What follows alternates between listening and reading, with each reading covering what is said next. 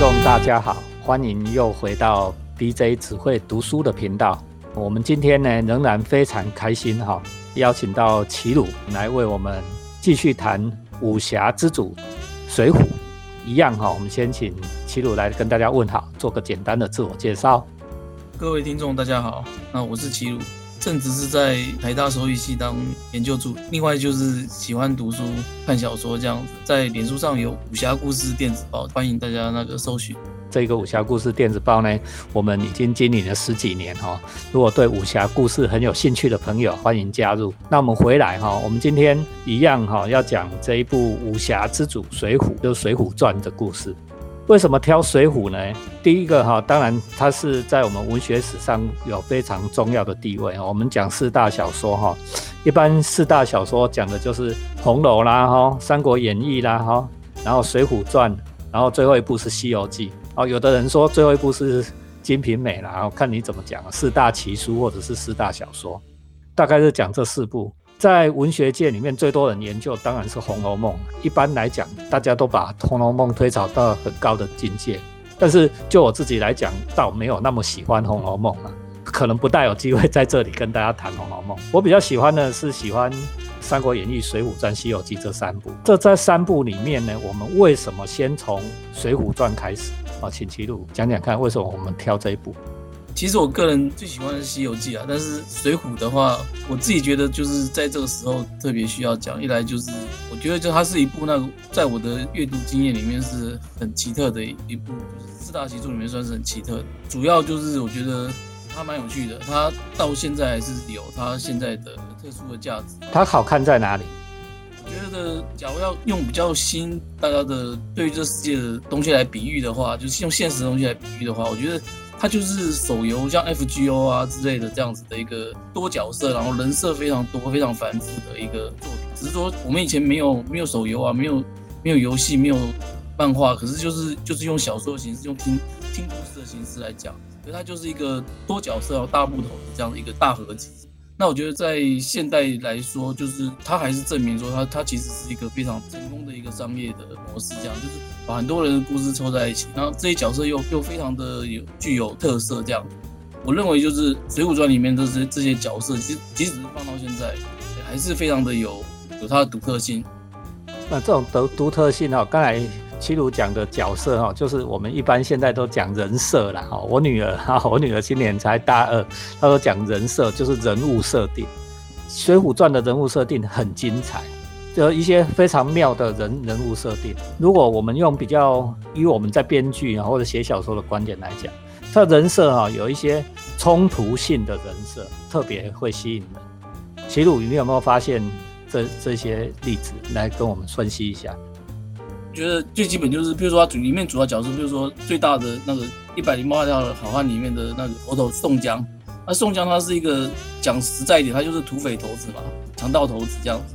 可是他是却是一心想要当官，那这就是冲突人设啊。我明明是个大强盗，可是我就一直想要当官。那或者说他底下的始终换铁这样子，黑旋风李逵啊，黑旋风李逵是一个智商不高，然后。道德很低，就是他，就是他是一个杀人狂，滥杀这样。可是，可是他又是一个孝子，而且他对宋江非常的忠心，就是又我们以前讲忠孝节义这样，他他完全符合忠跟孝的道德节操。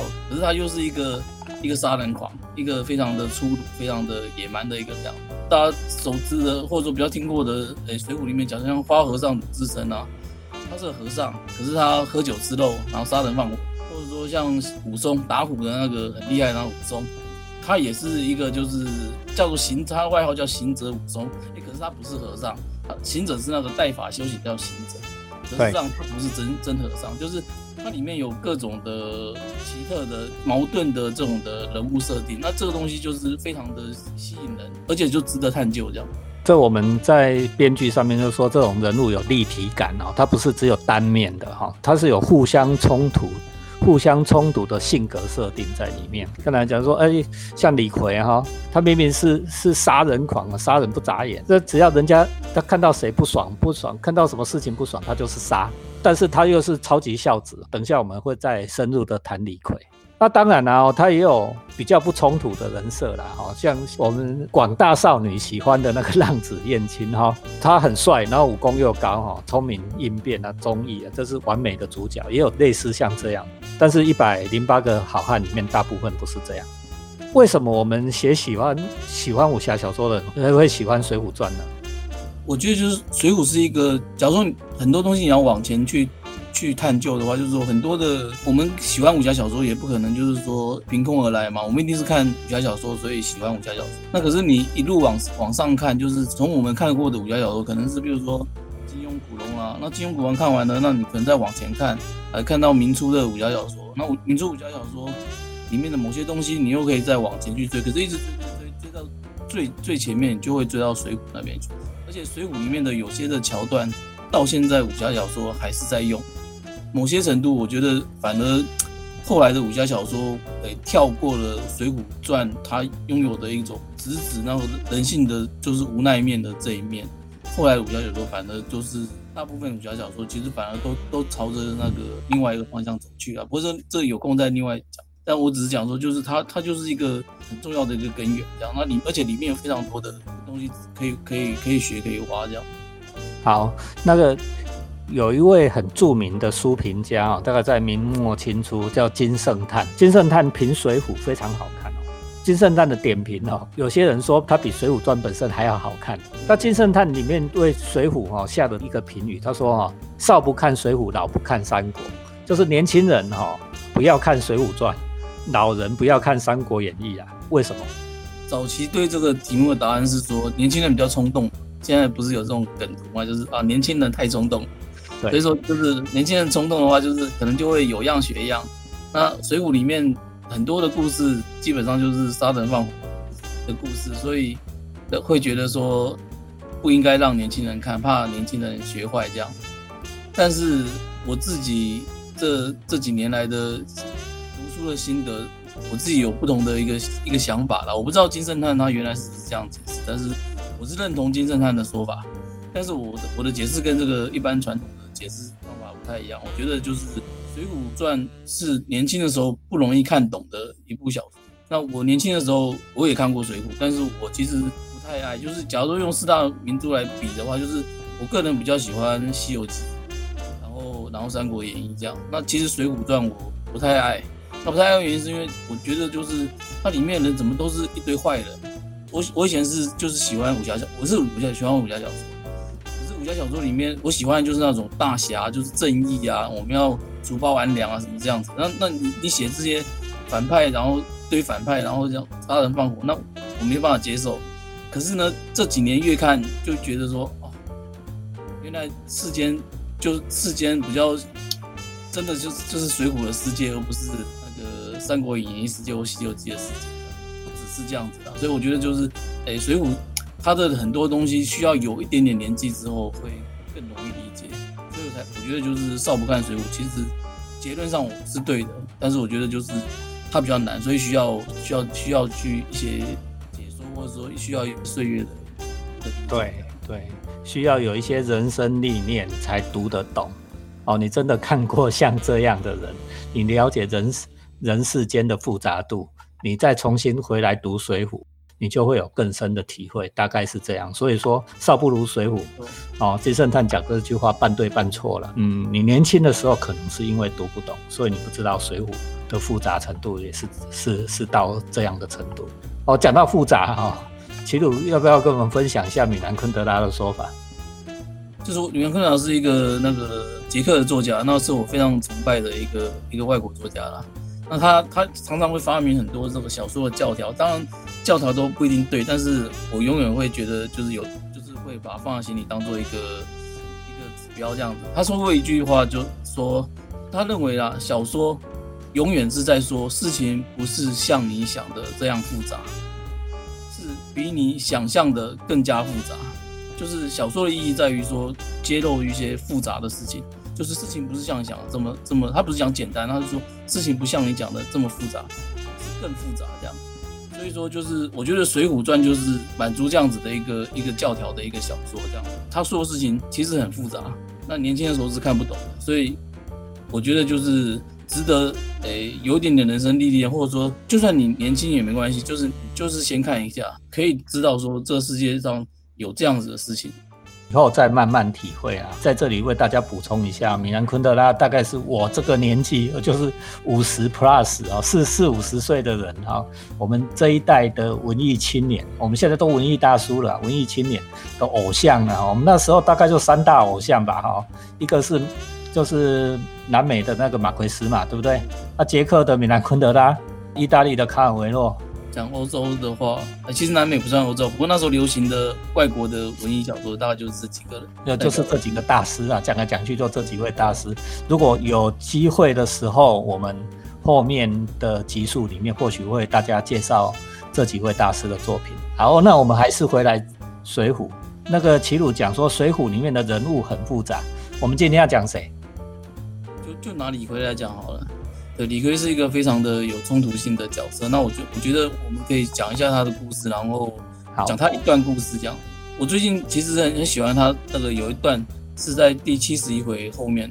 诶，稍微讲一下这七十一回的背景，就是大家知道《水浒传》是就是一堆土匪聚合的故事嘛。那如果没看过，我就我稍微讲，就是他最后一百零八条好汉，后来在水梁山这个地方聚合，然后就是成立，等于说就是土匪的一个大的总部这样子。成立之后，当然就是最强盛、最是，而且他们当时已经打败了官军，事实上官军是对他们无可奈何，他们已经算是一个画地为王的一个大山寨的一个成立了。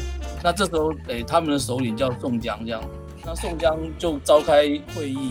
叫大家来宴会喝酒，喝到大家喝的差不多醉醺醺的时候，他就突然跟大家发布一个命令，一个消息啦，就是说哦，智障想要被招安这样。什么叫做被招安哈？为大家补充一下，被招安哈，知道说刚才齐鲁为大家简单的介绍一下水浒的现在的形势哈。水浒呢，在目前的山东哦，说山东这个地方哦。据书里面描述是水泊八百里，今天的山东还有水浒风景区啊，还有这个水泊梁山的风景区还是在的。但是今天的梁山泊哈，梁山泊已经没有古时候书里面形容的那个水泊八百里那么大。大致上来说，它这是在一个非常大的大湖里面有一座小山，小山叫上面叫梁山哦，他们在上面聚寨为王。这个七十一回的故事哦，是水浒里面一个非常重要的转折点。什么转折点？就是一百零八个好汉都已经在梁山上会齐了，然后共推宋江做领袖。结果没想到哦，这个宋江哦，这个不知道是为什么心血来潮，把所有的人叫来喝酒宴会哈，叫做菊花会。菊花会呢，里面就叫的一个戏班子哦，叫做月和，就唱了一首词。简单的来讲，他的言外之意，这首词的言外之意就是说，他想要被招安。招安是什么？就是投降朝廷。哎，大家觉得很奇怪，你水浒打了那么多大胜仗，你怎么现在忽然想要投降朝廷，被招安？你想要当官呐？啊，宋江，你想要干这种事啊？那宋江讲了以后发生什么事？宋江就趁大家醉醺醺的时候，就想说，哎，发布这个命令。他其实也知道会有问题。果然底下第一个那个武松，刚刚讲的那个大家比较知名的打虎的那个武松，武松就当场就那个拍桌子起来，就就说。他反对这样，就是他他的讲法是说，哎，就是我们已经打胜仗，我们现在风头正盛，那你你现在讲说要投降朝廷，这不是让大家弟兄们的那个气血都都冷下来了？他就是他的说法是这样，我念一下：武松叫道：“今日也要招安，明日也要招安，冷了弟兄们的心。”这这句话说其实说的蛮好的，对，他就是他就当场反对，结果那个第二个就是。他反对之后，那个接下来就是李逵，李逵就李逵就当场就是骂脏话，然后就开始翻桌，他就是真的翻桌，不是像那个就是我们平常闽南话讲冰斗啦冰斗，他就真的翻桌，就是真的就是做那个动作，就当场把桌子翻掉，他就是应和的那个武松讲话，说招什么鸟安，不要招安这样，然后这时候呢，就场面就很难看啊，就是等于说就是我大老板宣布命令，就底下两个头目说就当场居然这样子不给面子。这时候，那个宋江就一定要处理啊！处理他就当场就生气，就变脸，然后就叫说弟兄们把那个李逵抓去给砍头。这样，那当然他这样讲，其他人赶快，其他的一些人就赶快说哦啊，其实这个李逵就就是这样子啊，就是喝酒就容易冲动啊。他他只是讲讲气话，就大家不要就老大不要生他的气，这样就是把他劝下来这样。那可是这时候那个大家这小兵们还是要还是要执行命令嘛，去抓那个李逵。那李逵李逵是一个很凶悍的一个大汉，这样就大家都怕他。他他在战场上杀人狂哦，要记住他是杀人狂。对对对，就是要去抓他的小兵们也会怕啦。可是这时候其实李逵自己也知道，他就说他就对那小兵说，就是没关系，不用怕，就是老大要杀我，我绝对不会反抗这样子。那就就乖乖的被被被抓下去了。那就就被抓走了。他的说法是这样，他说哥哥哦，他说叫松江叫哥哥啊，在《水浒传》里面就叫哥哥弟弟啊哈。哥哥要杀我也不愿，剐我也不愿哈。除了他天也不怕，李逵基本上就是天也不怕的人，他只怕宋江。宋江说什么他就做什么，然后就他就跟着这些小将哦去去牢房里面睡觉。他被带走之后，鲁智深就另外一个头目叫鲁智，就是刚刚讲过的花和尚。那鲁智深就就出来打圆场，但是鲁智深还是要把话说清楚。他就说白话白话意思就是说，他就打了一个比喻啦，就是说就像我穿身上穿的那个袈裟，那个那和尚那个衣服原来是白的，可是假如说你去染色，把它染成青了之后，你就洗不掉了。那他意思就是说，现在官官场这么黑暗，这么这么污秽，我们要去跟这些官同流合污吗？他就他也是反对的，可是至少是已经这算是是讲道理，不像前面两个人拍桌子就是。就是干掉这样啊！你看这鲁智深的说法很妙哦。他说，一边是官，一边是贼哦。他们是贼哦。结果贼去招安去当官，他是说哦，是把白衣服染黑哦。在鲁智深的心目中想想象，就是说官场是黑的哈，我们这些强盗才是白的啊。我们是正气啊，正气是在我们这边，那边才是奸邪了。鲁智深的意思是这样，他这是跟宋江讲道理。对，而且其实鲁智深真的就是他法号叫智深，就是他真的是一个聪明的。而且你看鲁智深讲话，他是会善用比喻啊，他就是用了一个比喻，就这个这比喻就出来就很传神，就就很清楚。而且鲁智深讲话非常的知识上是非常有道理、有条理。所以他虽然是个吃酒喝肉的和尚，可是你看书中书中给他一个名字叫智深，就是书里面的很多名字上都是有有一些深意啊，就是。鲁智深真的是一个聪明的角色，而且是会讲话的角色。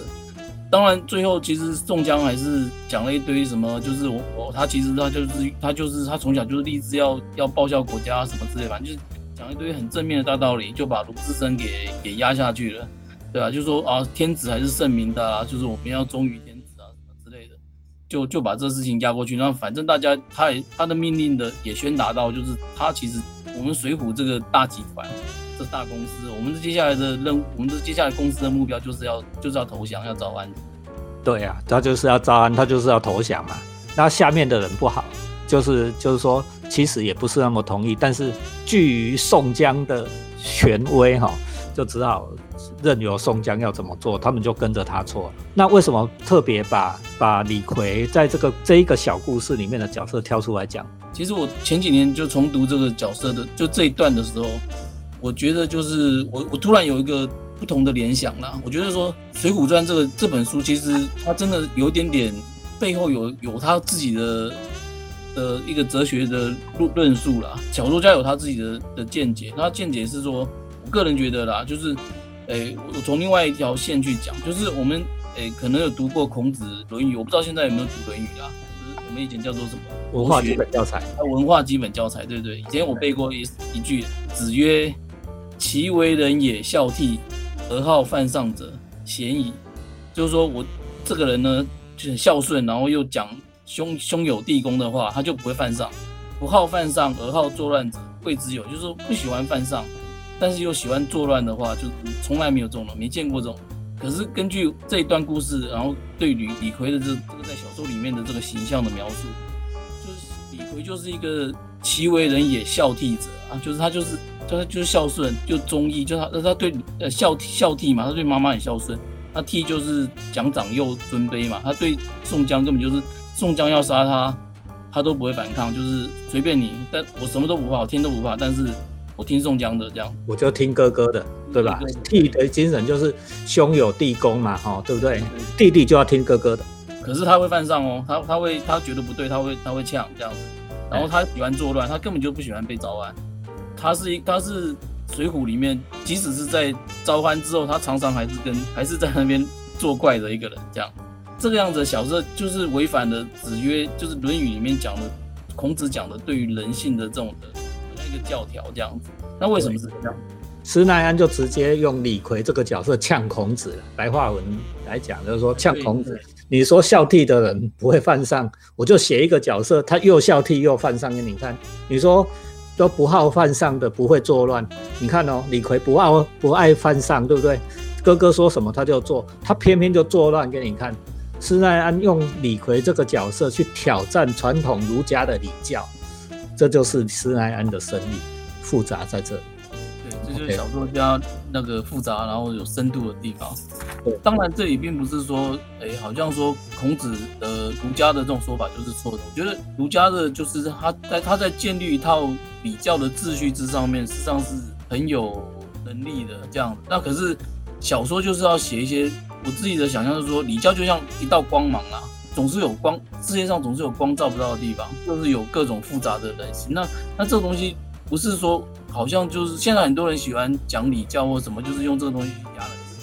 人性就是有更复杂，然后更更那个的地方。所以说，当然不是反对儒家礼教这样，而是说，就是小说就是在讲一些简单的事情无法解决之后的。的复杂的事情，这样没错啊。儒家的礼教哈是有一点天真，老实讲是有一点天真的哈。就像我们今天的大内宣都在宣传哦，台湾有多温暖，台湾有多光明，那我们要用爱哦来温暖别人的，互相互助。我们在这么艰难的时刻要怎么样？这个就是宣传做的事，这不是小说做的事。小说要做的事是发现刚才齐鲁讲光照不到的地方，那个里面黑暗的地方、幽微的地方。各位听众仔细想啊，到底什么是虚构，什么是现实？其实大内宣大家都都听了，大内宣你听了，但是你都知道那是天真的，那是虚构，那才是虚构的。但是偏偏这种黑暗的东西呢？是只有用虚构的小说才能表现。小说虽然是虚构，但表现的出表现出来是真实。关于这个小说理论呢，如果我们以后有机会的时候，我们再来深入的谈。对，而且虽然这个角色是虚构，但是我觉得其实我们很很容易在现实中找到很多类似的的人物这样子。我这几年一直都在网络上混，然后就像百俊最早讲的嘛，就事实上我们是吵架然后才认识。对对对，没错。因为其实我本来就是一直在网络上跟人家吵架，的时候，以前呢，以前很常吵架，现在他是吵架王哦，好一点的比较好了。但是我一直对一件事情非常的感感到非常的困惑，这样网络上遇到什么议题，特别是政治议题之类的，就是常常会大家吵得很凶这样子。那我就在想说，为什么为什么为什么人可以这么的，就是这说讲话内容可以像，就是非常的残酷，他可能就咒骂别人死啊，或者是说。就是怎么样，就是就是可以讲一些，或者说是人家已经受到伤害了，然后你你落井下石，然后去去诅咒他或什么之类，就是引导受害者啊或什么各种的，就觉得说为什么在在网络这个场域里面，大家可以恶行恶状这样子，是呢？可是呢，大家出发点又是这么的良善，就是我可能只是希望支持我支持的人，或者说是我我就是认同某些属性或者是某些的的人这样子，那我就。我就让自己变成一个这样子恶行恶状的。我对于这个这个角色的两面，其实是非常的困惑的。就是说，人为什么可以是一个善良又善良的人，但是又表现的这么的凶？这几年看到李逵，我之后我就恍然恍然大悟，这样就觉得说，哦，对，这就是人的复杂性，而且这些东西就是就是道德的理难，就是我既善良，但是我我因为我我认同的东西，我可以我的道德优位，我的让我自己变得。很凶恶，这样很没有人性。对，那那那那那这个东西，小说的，呃，就是厉害的小说早就已经预示我们。但是其实有时候有，我们得在人世间经历过某些事情之后，才能够领悟这样。或许是我们年少读不懂。哦，齐鲁呢，今天在这一个李逵的这一讲里面哦，点出了一个非常重要的重点：人性的复杂度。哦，人性的复杂度，我相信在这一段期间呢，台湾这一段期间里面的听众朋友哈，如果知道台湾现在的处境，你就会发现，哎，你看，我们常常讲台湾最美的风景是人，我们最自豪的说台湾最美的风景是人哈。陌生的外游客来到来到这里问路，台湾人会亲自骑着机车把他载到目的地，然后台湾人捡到别人遗失的皮包，他也不会把它占走哦，还会送到警察局去。日本人在这里丢了手机，他会把它邮寄回去。台湾人哎是这么温暖而善良，但是忽然间哦，只要碰到他心中他某一个某一个不认同的地方，比如说在网络上哎看到什么，哎会忽然暴怒，忽然变成恶行恶状哦，恶直的不得了哦。台语跟我们说恶劲恶劲。那我妈妈还有一个词叫做傲慢哈，傲慢就是傲慢野蛮。傲慢、野蛮、恶直，哈，他又可以恶直到像这样的程度，哈，它可以把，哦，比如说你在网络上讲的一句出发点良善的话，它可以把你断章取义，把你扭曲，把你去脉弱化，然后给你做梗图，然后给你发动网络霸凌，发发动公审，好像他所对付的那一个不是一个活生生、血淋淋，他可以血淋淋的对付一个就活在他身边，只不过你现在没有看到的，也是跟他一样善良的台湾人。是吗？这就是我们今天这一讲所要讲的哈，《水浒》所表现出来的人性是值得我们继续去探讨的。用一个很简单李逵的例子来告诉大家，跟大家分享。那接下来我们《水浒传》还有很多的分享哈，《水浒传》还有很多，《就水浒传》这这部书太复杂了。OK，哦，我手上呢现在有的版本哈，有我我家最起码有四五套《水浒传》，那我现在。最喜欢的两个版本哈，介绍给大家，一个是连金版哈，连金版它有金圣叹的点评啊，还有一些名家的点评哦。你如果哪里看不懂，你可以看一下那些注释哈。我相信对想要考学测、想要考国文的同学会非常有帮助。另外一一本呢是是我手上这一本哈，好读出版社主编哦，邓主编送给我的《水浒传》哦。那是这本《水浒传》呢，它里面有非常详尽的插画。哦，包含国内国外的哈，比如说我现在随手翻到一页，有奥地利画家画的二十世纪的北京城。比如说我们在第一回的谢子里面哈，我们上一集里面有做第一回的谢子，哎，他甚至还去江西哈拍了龙虎山，现在到底长得像怎么样？那个龙虎观现在还在哦，那个道观的道观到底长得什么样子？我们道教正宗，对对对，道教正宗还看得到哦哈。就是说，它有非常丰富的图文哦、图说哦、经典哦，这两个版本推荐给大家。那我们今天时间也差不多了啊，我们再次谢谢齐鲁哈。我们如果你觉得我们这一个水浒的话题，或者是这个频道很有很棒，请你按赞、分享、开启小铃铛，也欢迎你留言或者是呃联络我们哈，告诉我们你希望齐鲁来再来跟我们谈水浒。好，那我们今天就到这里了，谢谢齐鲁，谢谢各位听众，拜拜。